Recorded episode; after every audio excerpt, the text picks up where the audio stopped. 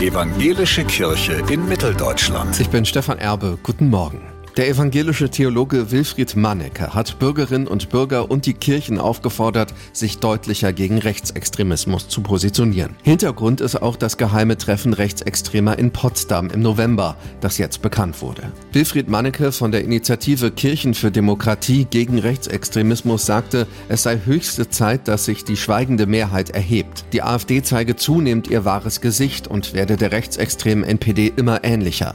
Jetzt müssten die Alarmglocken läuten, sagte Mannecke. Alle, denen die Demokratie etwas wert ist, müssten das Wort ergreifen, Demonstrationen organisieren und auf die Straße gehen. Es sei gefährlich, die Entwicklung als eine Zeiterscheinung zu betrachten, die wieder vorbeigehe. Angesichts der in diesem Jahr anstehenden zahlreichen Wahlen könne man sich nicht länger bequem zurücklehnen. Der Landesbischof der Evangelischen Kirche in Mitteldeutschland hat sich deutlich positioniert in Bezug auf die bevorstehenden Wahlen.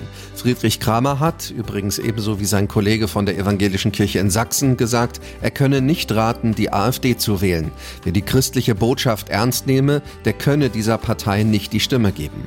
Auch der Vorstandsvorsitzende der Diakonie Mitteldeutschland, Christoph Stolte, erklärte, eine Partei zu unterstützen, die Menschen wertet, entspricht nicht dem christlichen Menschenbild.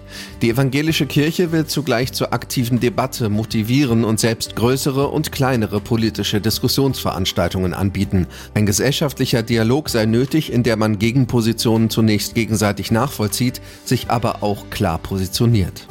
Wenn öffentliche Aufträge vergeben werden, sollten nur die Firmen den Zuschlag bekommen, die Tariflöhne zahlen. Das fordert die Diakonie Mitteldeutschland. Die Regelung, dass der günstigste Anbieter den Zuschlag erhalte, fördere niedrige Löhne, sagt Vorstandsvorsitzender Christoph Stolte. Ostdeutschland gehöre europaweit zu den Regionen mit dem größten Niedriglohnsektor. Auskömmliche Löhne seien deshalb besonders wichtig und sollten bei öffentlichen Ausschreibungen eine Rolle spielen. Stefan Erbe, Evangelische Redaktion.